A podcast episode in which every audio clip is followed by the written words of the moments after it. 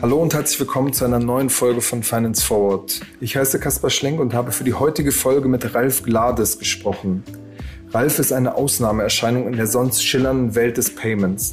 Er hat seinen Zahlungsdienstleister Computop mit eigenem Geld aufgebaut, also gebootstrapped, und bedient große Unternehmen wie beispielsweise Six oder den Elektronikhändler Cyberport. Ralf hat das Unternehmen 1997 in einer Bamberger Studenten-WG gegründet und es gehört mittlerweile zu den führenden Anbietern in Deutschland. Im Podcast habe ich mit Ralf darüber gesprochen, wie ihm das gelungen ist und wie er in einem Markt bestehen will, in dem es eigentlich jede Woche Nachrichten über große Übernahmen und neue Milliardendeals gibt. Vor dem Gespräch gibt es aber einen kurzen Hinweis von unserem Werbepartner. Gerne möchte ich euch heute unseren Werbepartner Haug und Aufhäuser vorstellen. Genauer gesagt Seed-In, die digitale Vermögensverwaltung der Privatbank. Und die haben sich eine ganz besondere Aktion überlegt zum 225-jährigen Bestehen von Haug und Aufhäuser. Senken sie nämlich die Einstiegsinvestmentsumme auf 25.000 Euro. Bereits ab dieser Summe lassen sich fortan über Seed-In in die fondgebundene Vermögensverwaltung investieren. Der Ansatz dabei ist immer hybrid. Seed-In bietet eine smarte digitale Technologie an und gleichzeitig profitiert ihr von der persönlichen Expertise der Investmentkollegen von Haug und Aufhäuser.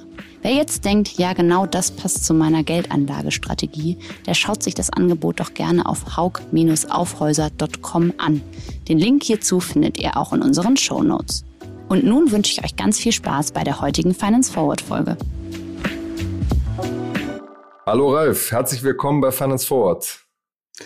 Ja, vielen Dank. Grüß dich, Kaspar. Ralf, Payment ist ja in den letzten 18 Monaten so zum großen Trendthema aufgestiegen. Es wird irgendwie viel über bargeldloses Bezahlen gesprochen mit dem Handy. Der Online-Markt boomt. Wie bist du 1997 darauf gekommen, eine Payment-Firma aus der Studenten-WG herauszugründen, wo das Thema ja noch ja, nicht so angesagt war? Also in der WG sind wir da ehrlich gesagt gar nicht drauf gekommen. Ähm, okay. Also da habe ich noch nicht geahnt, dass wir im Payment landen. Wir haben uns das so gar nicht vorgenommen. Ähm, in der WG sind wir erstmal drauf gekommen, weil da das, äh, wir, wir hatten ganz frühe E-Mail-Adressen, also als es noch gar keine E-Mail-Adressen gab, da hatte man CompuServe. Und zu der Zeit wurde klar, ähm, dass das Internet sich auch äh, in Richtung E-Commerce und Handel bewegt. Ähm, und äh, da wir damals Software ähm, entwickelt haben ähm, in der Studenten-WG, da sehr aktiv waren, haben wir erstmal Online-Shops entwickelt und dann uns dann überlegt, ähm, was macht den Online-Shop denn jetzt besser als den von der Konkurrenz? Und da haben wir zwei tolle Ideen, äh, wie wir uns weiterentwickeln könnten. Also entweder wir machen jetzt auch die Logistik, haben wir festgestellt aus der Studenten-WG, ähm, Grundstücke kaufen, Nicht so einfach. Äh, Lagerhallen bauen, war jetzt irgendwie ein bisschen schwierig, aber Verschlüsselung und Zahlungsverkehr und sicheren Zahlungsverkehr, das konnten wir. Ähm, dann haben wir das einfach mal integriert, haben aber immer noch nicht dran gedacht, dass wir jetzt mal eine, eine, äh, ein Fintech-Unternehmen bauen, ähm, sondern haben dann mit der Zeit festgestellt, dass das Interesse am Zahlungsverkehr tatsächlich viel größer war als an unseren Online-Shops. Ja. Ähm, ich hoffe mal, es lag am Zahlungsverkehr und nicht an den Online-Shops. Was waren das für Online-Shops? ähm, Microsoft Zeitserver war das damals. Ähm, die gibt schon, schon meines Wissens schon lange nicht mehr. Ja, ähm, aber äh, damit haben wir äh, programmiert basiert auf Microsoft-Technologie. das war, glaube ich, auch der erste Anlauf von, von Microsoft damit, haben den Zahlungsverkehr rein integriert, hatten da auch äh, renommierte Kunden äh, wie ähm, Lexmark Drucker oder wie ähm, Strumpfmode von Kunert. Ja. Ähm, aber der Zahlungsverkehr hat sich als das viel interessantere Geschäftsmodell herausgestellt, so dass wir uns dann ähm, nach äh, noch einem kleinen Umweg über ein kleines äh, Online-Kaufhaus, netkauf.de hieß es, ähm, dass wir uns dann von den Shops getrennt haben und ähm, uns auch die, die ähm, Shop-Provider, die das dann tatsächlich auch besser konnten, als wir die Online-Shops programmieren, als äh, Partner angedient haben und ähm, über unser Partnerkonzept äh, mit den ähm, Online-Shop-Dienstleistern zusammengearbeitet haben. Hm. Ihr seid ja jetzt mittlerweile einer der äh, größten Player auch auf dem deutschen Markt, habt große, renommierte Kunden. Was waren so die, die großen Meilensteine auf dem Weg dahin? Wenn wir mal dann wieder äh, vorne anfangen, nämlich in der Studentenbude, ähm, war ja auch klar, dass wir irgendwie kein großes Marketinggeld hatten. Also 1997 ähm, war auch das Thema ähm, Investorengelder ähm, noch nicht so ähm, weit verbreitet wie heute. Das war eine Idee, auf die wir ähm, ehrlich gesagt auch gar nicht gekommen sind. Vielleicht aus heutiger Sicht auch gut so, ja, ähm, dass da wir heute noch immer noch ähm, unabhängig sind. Ähm, aber wir haben dann mal festgestellt, naja, wie fallen wir denn überhaupt auf? Ähm, wir, weil großes Marketingbudget hast du natürlich auch nicht ähm, als, als Gründer in der Studentenbude. Und ähm, Wobei wir in der Studentenbude immerhin ein separates Büro hatten, also ein richtiges. Ja? Ähm, das haben wir geschafft. Die war groß genug. Von dort aus haben wir die, die ähm, dann erstmal dafür gesorgt, dass wir ein Partnernetzwerk haben. Also ohne das Marketinggeld, das man ähm, einfach in der Studentenbude nicht hat, äh, muss ja einen anderen Weg finden, den Zugang zu den Kunden zu bekommen. Und ähm, da haben wir uns für Partnerschaften entschieden. Ja, es ist der steinige Weg, ja, der sehr viel günstigere als äh, viel Budget in ähm, Werbung und Messeauftritte und dergleichen zu stecken. Das ist einfach schwierig. Ja, ähm, und ähm, über die Partnerschaften ja, ähm, haben wir dann nicht nur mit den, mit den Online-Shop-Providern, sondern ähm, auch mit Beratern, ähm, teilweise mit Banken, ja, haben wir dann ein sehr großes Netzwerk ähm, aufgebaut von Partnern, ähm, das wir auch heute noch haben. Also da sind heute 400 Partner, äh, mit denen wir aktiv zusammenarbeiten, ja, die, ähm, die wir beraten, die uns beraten, die uns Kunden schicken. Ähm, das war eine sehr nachhaltige Sache. Also so fängt das eigentlich erstmal an. Ähm, wie kommen wir denn zu den wie kommen wir denn äh, zu den Kunden? Der erste große Meilenstein, die Partnerschaften. Ähm, das hat immer gut funktioniert. Da lernt man auch was von, ja, ähm, weil die so einen Partner zu überzeugen, ja, dass man der richtige Partner ist, ja, für für seine Kunden.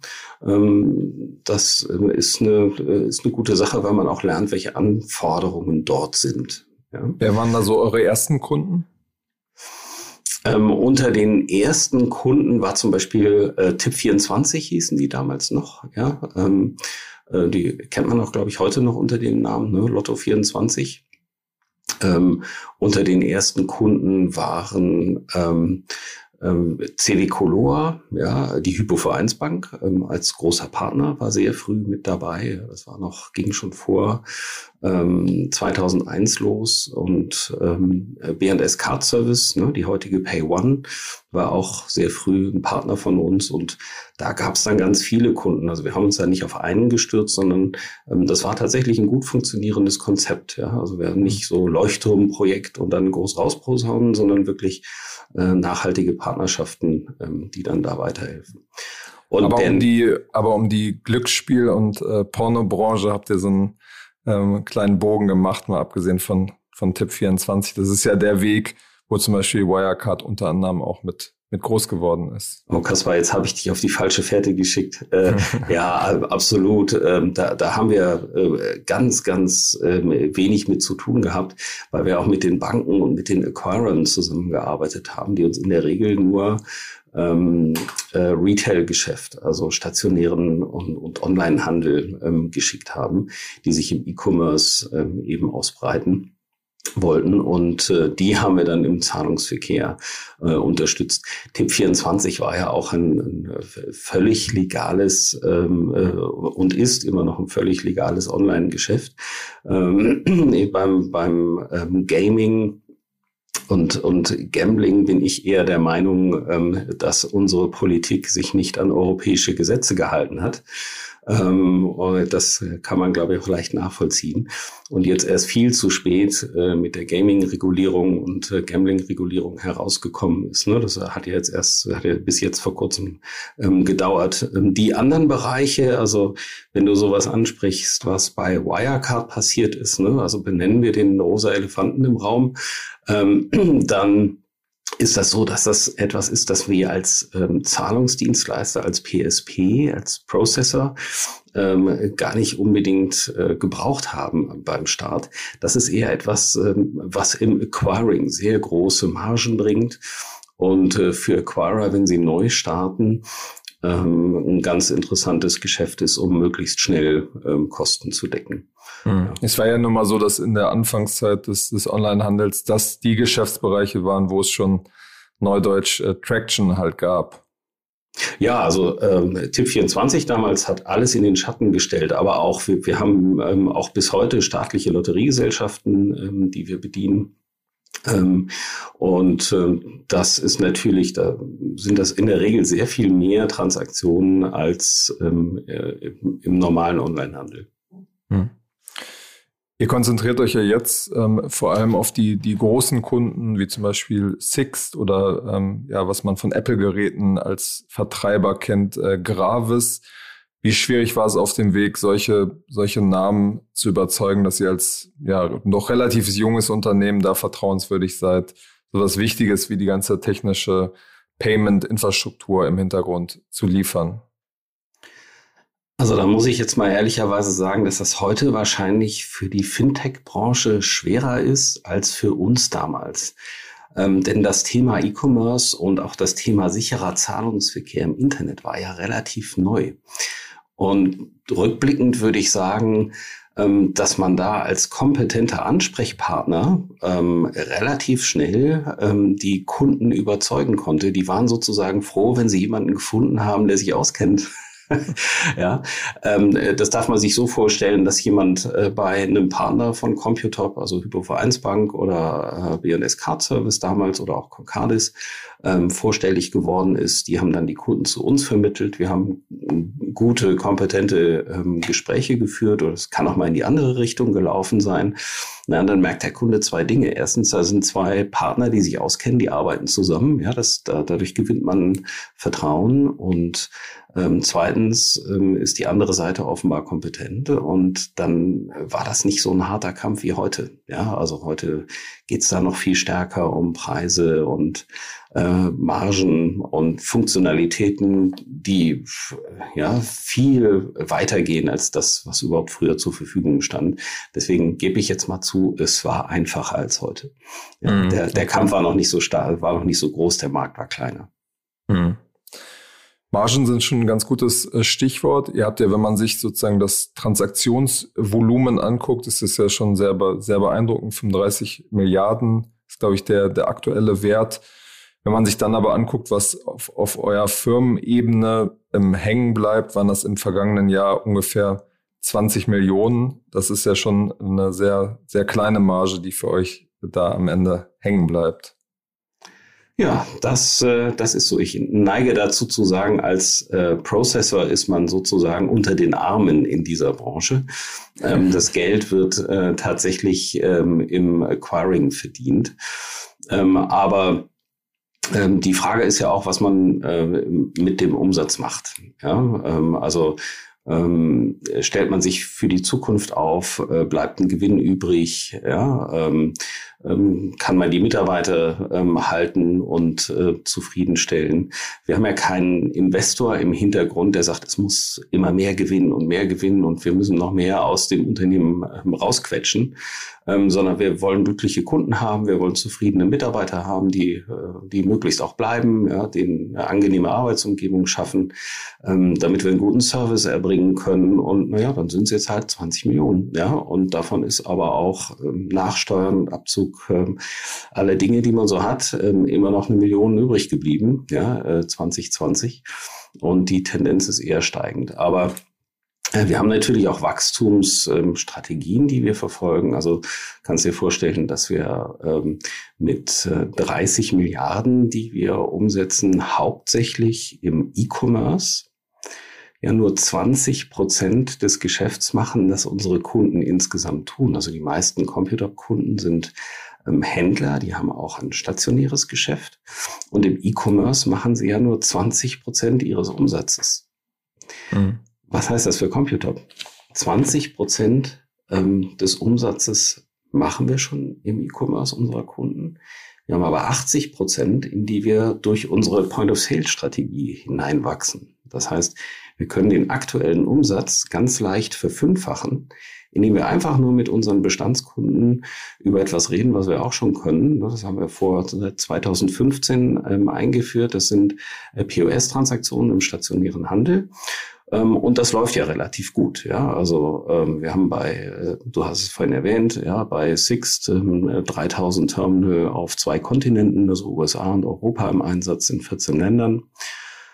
Äh, wir haben andere Kunden, äh, wie zum Beispiel Mr. Specs ähm, im Bereich ähm, Brillenhandel, ja, ähm, und äh, viele weitere. CW Color, die ihre Automaten mit unseren Postterminals ausstatten. Und so wachsen wir sozusagen mit unseren Kunden vom E-Commerce in deren POS-Geschäft rein und können unseren Umsatz alleine dadurch vervielfachen. Mhm. Mhm. Da stellt sich ja so ein bisschen die Frage, ich, ich glaube, ihr habt jetzt ja Pilotprojekte, wo ihr auch stärker in die Wertschöpfungskette reingeht, also in das Acquiring ähm, und nicht nur die Zahlung quasi weiterleitet, in Anführungsstrichen. Warum seid ihr diesen Weg nicht, nicht früher gegangen? Viele der, der Payment-Anbieter machen ja, bieten ja beides an. Das ist tatsächlich ein guter Punkt und ich glaube, der eine oder andere hat sich sogar davor gefürchtet, dass wir das mal tun, weil wir ja so ein riesen äh, Volumen abwickeln. Da werde ich auf Konferenzen auch immer wieder nachgefragt, aber wir sind im, als äh, Payment Service Provider gerade für die großen ähm, Unternehmen, ja, also für äh, eine Otto-Gruppe, ja, ähm, C&A und für andere äh, große Händler, äh, sind wir natürlich auch ständigen ähm, Herausforderungen ausgesetzt, weil da muss vielleicht noch ein Land dazu, ähm, da muss vielleicht noch eine neue Zahlungsart dazu. Und ähm, hier kommen, gewinnen wir noch einen neuen Kunden, eine große französische Bank zum Beispiel, ja, ähm, und ähm, dann sind wir ständig damit beschäftigt, die Kunden glücklich zu machen. Und das steht hier auch an ähm, alleroberster Stelle, auch noch vor der Strategie, ja. Ähm, da gibt es auch Mitarbeiter von mir, die sagen, das finden sie gar nicht gut, ja, dass wir uns immer so sehr nach den Kunden richten ähm, und ähm, nicht mehr unsere eigenen Strategien verfolgen. Aber das gehört hier zur Kultur. Und insofern hatten wir. Du meinst, man hätte das nicht unter einen Hut gekriegt, oder? Genau, wir hatten nicht die Zeit. Ja, ähm, ähm, Regulierung haben wir jetzt gerade gestartet. Ähm, da haben wir zwei, über zwei Jahre hart dran gearbeitet. Ja, ähm, und auch vorher schon viele Vorbereitungen getroffen. Das ist vielleicht etwas, ne, wenn man nicht unabhängig ist, sondern äh, mit Investorengeld arbeitet, kriegt man sowas vielleicht tatsächlich schneller durch die Tür, ja, ähm, weil man einfach mehr Leute ähm, für solche Themen auch abstellen kann. Hat aber auch den Nachteil, dass man vielleicht die eigenen Mitarbeiter nicht so mitnimmt. Also bei uns ist das wirklich Teil der äh, Arbeit der Führungsmannschaft gewesen. Da sind wir auch stolz drauf ähm, hier die Regulierung durchs Haus zu boxen, damit wir ähm, auch Zahlungsflüsse abwickeln können. Das ist zum Beispiel für Marktplätze sehr wichtig, dass man eingehende Gelder auf äh, mehrere Firmen aufteilen kann, nur, nur als ein Beispiel. Ja? Hm. Ähm, und ähm, äh, jetzt ist das hier im Haus also so ein Klassiker bei uns. Ne? Wir machen unsere Hausaufgaben selber, wir geben das nicht irgendwie raus. Ja? Ähm, jetzt wissen wir es auch. Wir wissen, wie es geht. Wir haben es selber gemacht äh, und sitzen jetzt auf dem Wissen und auf der Technologie. Das kann, glaube ich, nicht so falsch sein. Hat ein bisschen länger gedauert, ähm, aber ich bin mit dem Ergebnis ganz zufrieden. Wobei wir noch nicht reguliert sind, ja? muss ich nochmal deutlich betonen. Wir warten noch ähm, hoffentlich auf ein eine positive Rückmeldung ähm, der BaFin ähm, und nicht auf die nächsten Fragen. Das soll auch vorkommen, dass man irgendwelche okay. offenen Fragen zu beantworten hat. Kurze Unterbrechung für unseren heutigen Werbepartner Statista. Ich bin sicher, ihr alle kennt das Online-Portal Statista als Ausgangspunkt für schnelle und umfassende Recherchen mit seinem Angebot an Zahlen, Daten und Fakten zu diversen Branchen. Das Einsatzgebiet von Statista ist vielfältig und unterstützt Einzelpersonen bis hin zum Großunternehmen. Ein aktuelles Beispiel, was insbesondere für euch spannend sein könnte, ist das kostenlose White Paper über die Fintech-Branche. Darin enthalten ist ein Marktüberblick über den Sektor, Daten zum Investitionsvolumen in Fintech-Unternehmen, zum Bereich des Venture Capitals sowie eine Übersicht zu den führenden Fintech-Unternehmen der Welt. Zudem gibt es für euch Finance Forward-Hörer exklusiv 50% Rabatt auf die Einstiegslösung bei Statista. Damit zahlt ihr für den Single-Account jährlich nur 346 Euro statt 708 Euro. Für wen das jetzt spannend klingt, der schaut sich das gesamte Angebot am besten einmal an auf statista.com slash financeforward. Den Link dazu findet ihr wie immer auch in unseren Show Notes. Und nun geht's weiter mit der heutigen Finance Forward Folge. Du hast jetzt schon mehrfach betont, dass ihr quasi eigenfinanziert seid. Die Firma geht ja, gehört ja zur Hälfte dir, zur äh, Hälfte deinem, deinem Mitgründer. Ähm, das ist sicherlich in der, genau, das ist ja sicherlich in der Branche ähm, ja relativ unüblich, weil es ja schon ähm, ja eine große Konsolidierung, Übernahmeschlacht gibt. Da sprechen wir später jetzt nochmal drüber. Jetzt erstmal die Frage, warum hast du dich da, dafür entschieden, das weiter so äh, zu lassen. Gab es da keine Angebote oder ähm, hast du dich bewusst gegen, gegen Investoren entschieden? Sehr schön. Ähm, es, es gab äh, Angebote, die fingen irgendwann mal bei zwei Millionen an und die endeten dann irgendwie irgendwann bei dreistelligen Millionenbeträgen. Und wir haben trotzdem sehr lange Nein gesagt, weil wir natürlich eine Vision haben, ähm, die über die üblichen fünf bis sieben Jahre von VCs und äh, Private Equity ähm, hinausgehen. Ähm, und ähm, wir Frank und ich waren da immer einer Meinung, dass äh, wenn da jetzt jemand mit viel Geld kommt, dann will er irgendwann raus ähm, und dann im Idealfall mit noch mehr Geld. Aber wer sitzt denn dann in unserer Gesellschafterversammlung? Wir bleiben ja zurück, also ne, zumindest wenn man eine Vision fürs Unternehmen hat und nicht die ganze Bude verkaufen will. Und vor dem Hintergrund, dass das in unserer Studentenbude entstanden ist und wir ähm, da auch mit Herzblut wirklich drin hängen, ja, ähm, haben wir uns äh, immer überlegt, nee, wir, wir schaffen es auch so. Ja. Ähm, und das hat auch Vorteile, ja, weil man denkt viel mehr darüber nach oder bildlich gesprochen, man dreht den Euro dreimal rum. Ja. Mache ich das jetzt wirklich oder geht's nicht doch irgendwie anders? Ja. Hat vielleicht den Nachteil, dass man manchmal nicht ganz so schnell wächst, scheinbar, wie andere. Aber ich bin mir sicher, dass es effizienter ist, wenn man so vorgeht. Ja? Denn manchmal soll ja vorkommen, sogar bei uns fällt man nicht die richtige Entscheidung. Und wenn ich dann da gleich große Summen draufgesetzt habe und nicht vorsichtig vorgehe, habe ich auch gleich große Summen vergeudet. Mhm. Aber wenn man jetzt strukturell auf den Markt guckt und dann sich quasi anguckt, jemand, der äh, ein, ein Wettbewerber, der irgendwie, keine Ahnung, 500 Millionen zur Verfügung hat, sich Marktanteile kaufen kann, sich Kunden kaufen kann, in einen Preiskampf gehen kann, wird es da nicht zwangsläufig dazu führen, äh, ob man das jetzt gut oder schlecht finden will, steht auf einem anderen Blatt, dass ihr da peu à peu rausgedrängt werdet? Nein, ähm, also die, die großen Summen, die wirken immer sehr beeindruckend. Ja? Ähm, aber man muss sich auch mal überlegen, ähm, was mache ich denn mit dem Geld? Also wenn man sich jetzt einfach mal überlegt, da liegen jetzt 100 Millionen auf dem Konto. Das ändert gar nichts daran, dass ich die notwendigen Mitarbeiter nicht finde. Ja, dann kann ich versuchen, denen allen ein bisschen mehr Geld zu geben. Das ändert gar nichts daran, dass die lange Einarbeitungszeit brauchen. Ja, ähm, das ändert auch nichts daran, dass zum Beispiel, wenn wir jetzt mal so, so einen Fall von Point-of-Sale-Terminals ähm, raussuchen, die Händler wechseln ihre Terminals nur alle drei bis fünf Jahre. Ja, nur weil bei mir jetzt schrecklich viel Geld rumliegt, ähm, werden die sich, äh, werden die sich das nicht anders überlegen. Ja, das heißt, man kriegt die die PS, die man braucht oder die man theoretisch auf dem Konto hat, gar nicht auf die Straße. Ähm, ja, bei solch großen Summen ist alles total beeindruckend. Ähm, aber es ändert nichts daran, dass am Ende ähm, die Effizienz ähm, der Firma und der Mitarbeiter zählen. Und äh, von Mitarbeitermangel äh, oder beziehungsweise von Fachkräftemangel brauch, brauchen wir hier nicht lange reden. Ne? Das, das kennen wir alle. Ähm, klar, bis Geld hilft immer. Ja, ähm, aber äh, nicht so sehr, ähm, dass wir uns jetzt fürchten müssten und sagen, oh, da hat einer ganz schrecklich viel Geld, was machen wir denn jetzt? Ja?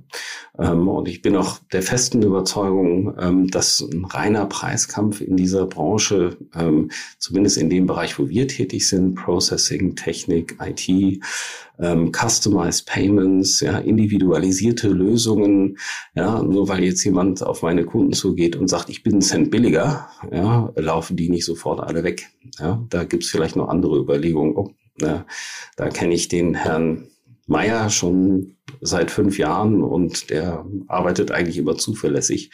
Ähm, also insofern, ähm, nee, wir sehen vor allen Dingen die damit oft verbundenen Merger sehr kritisch. Ähm, da Warum? wird ja oft gesagt, Skaleneffekte, ja, jetzt sind wir richtig groß und können Kosten sparen.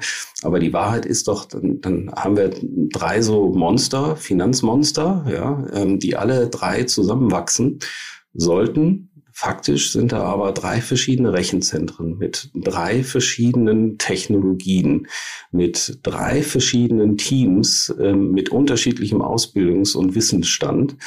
Ähm, das zu konsolidieren ist quasi unmöglich. Ja? Von, von drei solchen Systemen müssen Sie am Ende zwei abschalten, sonst sind die Kosten nur unnötig hoch und nicht niedrig. Ja? Und das dauert Jahre. Ja? Also da ist man jahrelang mit sich selber beschäftigt. Wir haben selber mal ähm, einen kleinen ähm, Unternehmenskauf gemacht. Wir haben der Otto-Gruppe EOS Payment abgekauft. Das war ein PSP innerhalb der Otto-Gruppe mit ungefähr 350 ähm, Kunden, ähm, die wir dann ähm, auf das Computer Paygate übernommen haben. Und das war schon unheimlich viel Aufwand. Ja, wenn ich mir jetzt vorstelle, dass in, das passiert in einem Konzern, ja, wir haben schon Jahre für die vernünftige Integration von all dem gebraucht, ne, die neuen Mitarbeiter, ne, die neuen Kunden mit ihren neuen Systemen und Prozessen. Ja, ähm, da bin ich mir sicher, ähm, dass das ähm, viele, viele Jahre braucht, bis es dann am Ende vielleicht effizient ist. Ungefähr 80 Prozent solcher Merger verpassen am Ende das selbstgesteckte Wirtschaftlichkeitsziel. Mhm. Muss man sich nicht verfürchten. Würde ich auch den anderen Gründern zurufen. Ähm, big is not always beautiful. Nun ist es ja im Markt so, dass es ja mehrere Private Equity Player gibt, zum Beispiel KKR, die Heidelpay, was jetzt unser heißt, gekauft haben und darunter ja viele Player konsolidieren. Ähm, dann gibt es Hellman Friedman mit Netz, die quasi was, was ähnliches äh, innerhalb von Europa planen. Man muss ja schon sagen, das sind irgendwie schlaue Menschen. Was, warum sehen die das anders als, als du? Was sozusagen die Strategie, diese Buy-and-Build-Strategie angeht. Das ist ein anderes Spiel. Also man versucht einfach ähm, mehrere Unternehmen ähm, zusammenzubringen ähm, und äh, dann dadurch ein, ein größeres äh, Gebilde zu schaffen, das man dann vielleicht am Ende an die Börse bringt, ja, ähm, oder für ganz andere Aufgaben aufstellt. Ne? Also ich spreche ja jetzt hier als ähm, PSP, äh, als Payment Processor, ähm, ja, vielleicht ein angehender Zahlungsdienstleister, wenn uns die BaFin das am Ende erlaubt, ja, ähm, und ähm, aus unserer Perspektive ist das ohne Zweifel äh, so, dass die eine effiziente Aufstellung, ein guter Service äh, wichtiger ist als ähm, scheinbare Skalen, ähm, denen man die, die ähm, Integration mehrerer Unternehmen entgegenrechnen muss, ne, mit einem sehr, sehr großen Aufwand. Ähm, aber es kann natürlich sein, das ist dann auch außerhalb meiner Kragenweite, ja, ähm, wenn jetzt, ähm, äh, wenn man jetzt äh, Aspirationen auch als Bank hat, ja, ähm, als im Issuing und Acquiring zusammenbringen will, dass es da noch Geschäftsmodelle gibt, äh, nach denen das Sinn macht oder wenn man am Ende an die Börse gehen will. Das ist aber eine Vision, die, die ich nicht teile. Ja. Mhm.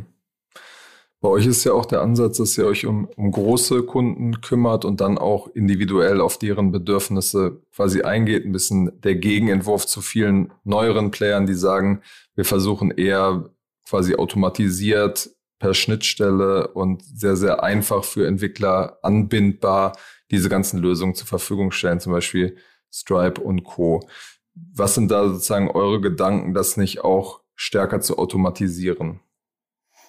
Also wir automatisieren tatsächlich sehr, sehr viel, ähm, aber wir richten uns da nicht nach dem KMU-Markt und oh, wir wollen jetzt 500 Kunden selber ähm, akquirieren, und die müssen wir hier möglichst schnell und effizient auf unser System aufschalten, sondern wir richten uns dann danach, ähm, was vielleicht der nächste White-Label-Kunde, die nächste Bank braucht, die mit uns äh, zusammenarbeiten will. Da achten wir sehr darauf, deshalb Customized Payment, ne, individualisierte Lösung.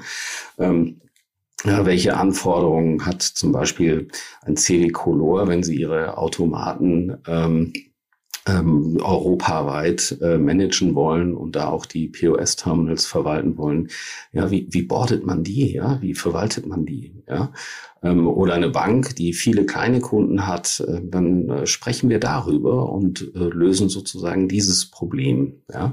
Ähm, wir selber äh, glauben aber, dass wir ähm, besser, weil wir auf eigener Technologie ähm, arbeiten, besser dafür aufgestellt sind, eben der Bank selber zu helfen oder den großen Unternehmen, die ganz spezielle Anforderungen an ihre Buchhaltung haben, an ähm, die ähm, automat ans automatisierte ähm, äh, automatisierte Ab Auswertungen zum Beispiel, ja, ähm, all diese Dinge, weil wir das selber in der Hand haben. Also wir entwickeln die Technologie selber, wir machen den Service selber. Da gibt's also keinen indischen Callcenter, ja, ähm, auch keinen polnischen. Das sind Computer-Mitarbeiter, ja, ähm, Vollzeit, nicht irgendwelche komischen anderen ähm, Dinge. Und äh, dadurch erreichen wir einen sehr hohen Kompetenzgrad, ja, weil wir unsere Hausaufgaben immer selber machen müssen ähm, sowohl in der Technik ähm, als auch im Service. Ähm, und das macht uns halt zu jemandem, der wirklich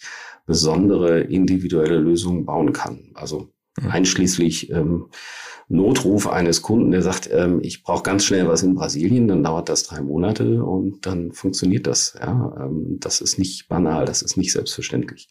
Mhm. Ja, ähm, oder äh, jemand wie Sixt, äh, das war auch ein tolles Projekt, der sagt, ich äh, brauche eine Post- und E-Commerce-Infrastruktur, die sowohl in ähm, Europa und den USA funktioniert.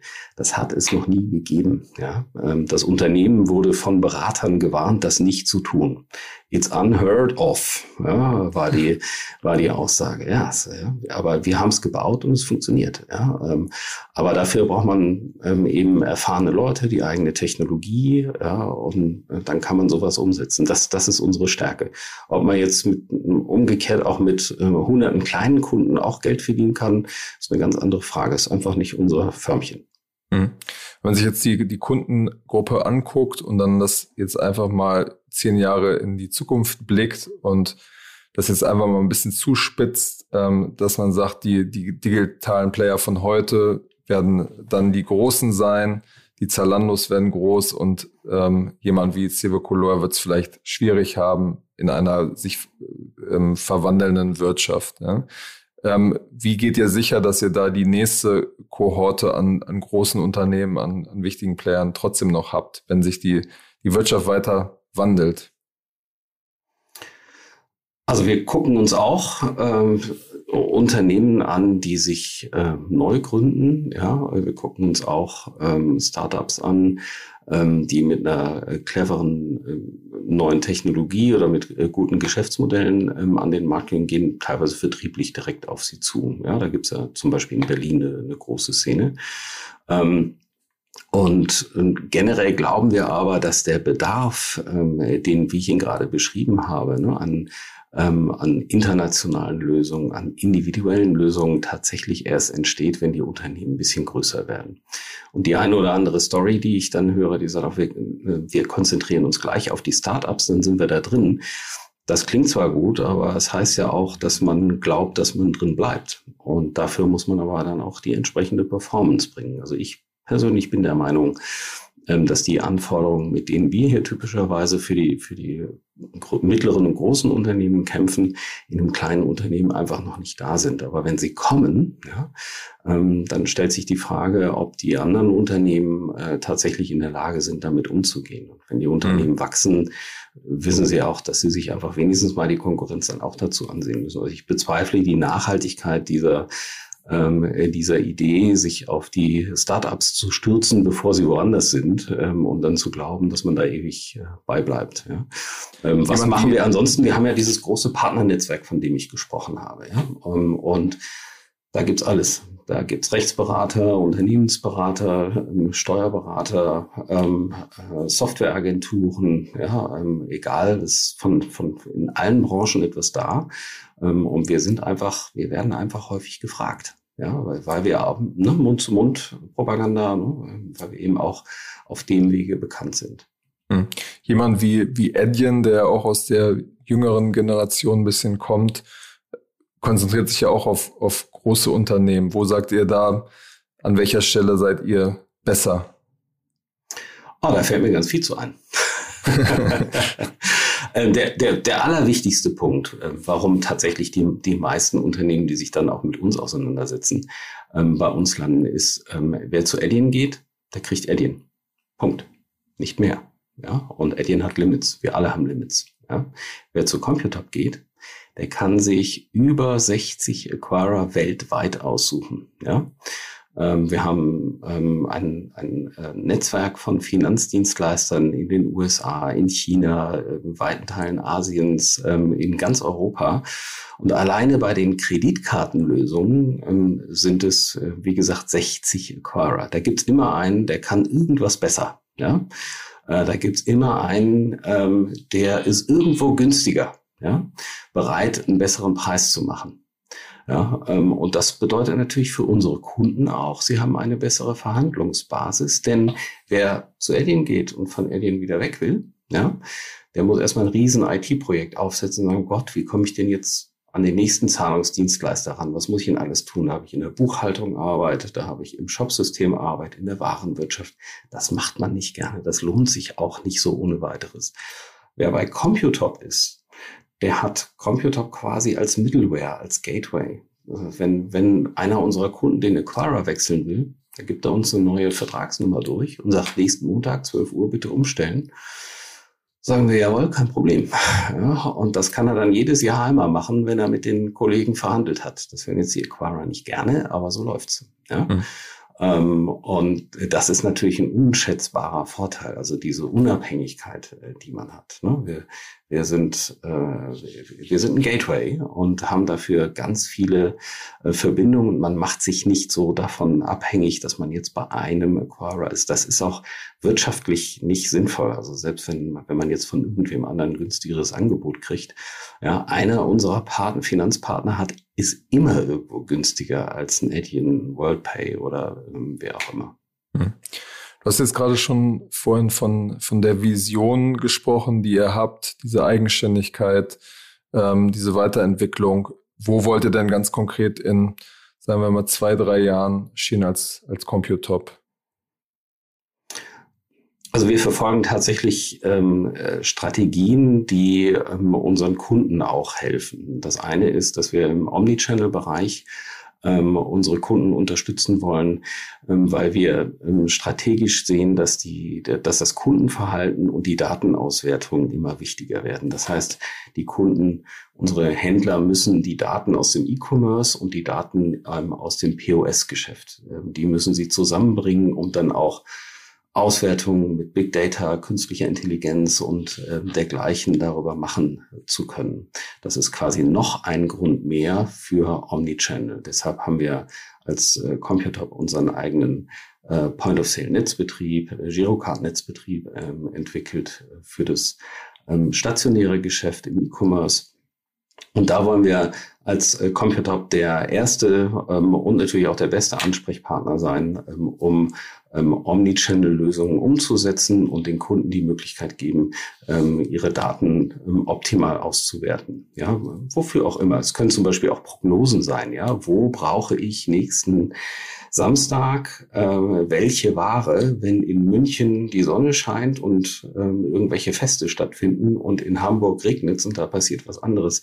Wenn wir mal an Same-Day-Delivery denken, ja, dann muss ich sehr genau wissen, wie verhält sich denn dann in, unter solchen Bedingungen die Nachfrage, wohin fahre ich meine Produkte, damit sie wirklich am selben Tag äh, geliefert werden können. Ne? Mit solchen Themen ähm, setzen wir uns heute schon auseinander. Das, wie groß wird dann das Geschäft sein? Ja, also ich glaube schon, dass wir uns in fünf Jahren ähm, auch verfünffachen können. Von dem Transaktionsvolumen. Ja. Okay. Alles klar, dann ähm, ja, werden wir uns sicherlich auf der Reise noch äh, das ein oder andere Mal sprechen. Vielen Dank, Ralf, für deine Zeit und bis zum nächsten Mal bei Finance Forward. Ja, danke, Kasper.